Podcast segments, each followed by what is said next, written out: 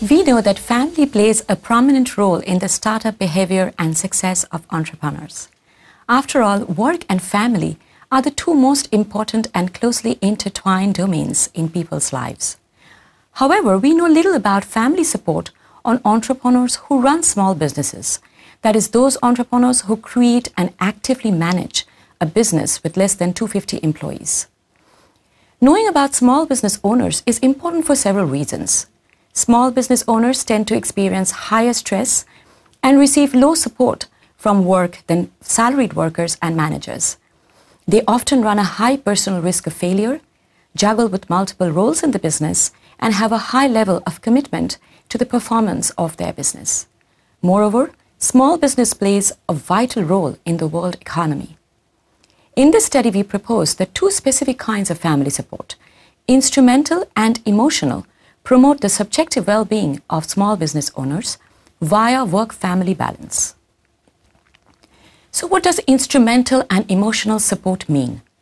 Instrumental support refers to the behavior of family members involving activities like helping in daily chores, whereas emotional support refers to behaviors and attitudes of family members providing encouragement, understanding, attention, and care. Work family balance means the accomplishment of role related expectations that are negotiated and shared between an individual and her role related partners in work and family domain. To assess the subjective well being, we used four different indicators work satisfaction, family satisfaction, burnout, and work stress. Using the theoretical lens of conservation of resource theory, according to which humans are motivated to retain, protect, and acquire things that they find valuable, referred to as resources, we conceptualize family support to be a resource that leads to the subjective well-being of small business owners. The results of this study shows that while emotional family support is positively associated with subjective well-being of small business owners via work-family balance, instrumental support is negatively associated with subjective well-being via work-family balance. One would think that any kind of support is good and helpful for any business owners, right? Then how come instrumental support does not lead to work family balance and subjective well being of small business owners? We provide an explanation for this intriguing finding by complementing our existing theoretical framework with threat to self esteem model, according to which help is neither all good nor all bad. Instead, where the help is perceived as self threatening or self supportive depends on the situation and the personal characteristics of the one who receives the help.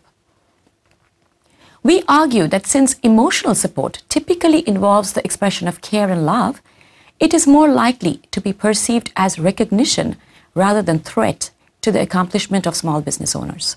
However, instrumental support, like a partner taking care of all household chores, may pose a threat to the self esteem of small business owners and convey the impression that they are not fulfilling their family role. Moreover, since small business owners often have a high need for achievement and autonomy and ego involvement in their work, these personal characteristics might make them view instrumental support as a threat to their perceived accomplishments. This study underscores the importance of family support for small business owners.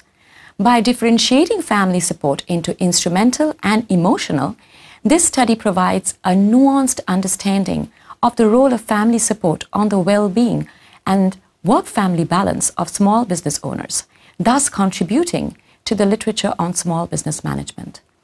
This study also enriches the literature on small businesses by bringing in insights from two theoretical perspectives, thus offering a promising theoretical framework for future research. Our study suggests that the benefits of family support are not always straightforward. Family members of business owners need to be aware of the costs and benefits of the different types of support that they can provide. Our findings also imply that achieving work family balance may hold the key to increased family and work satisfaction and diminished work stress and burnout among small business owners.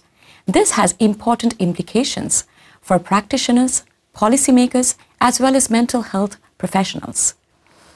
If you want to know more about this research, you can find the entire article in the following link.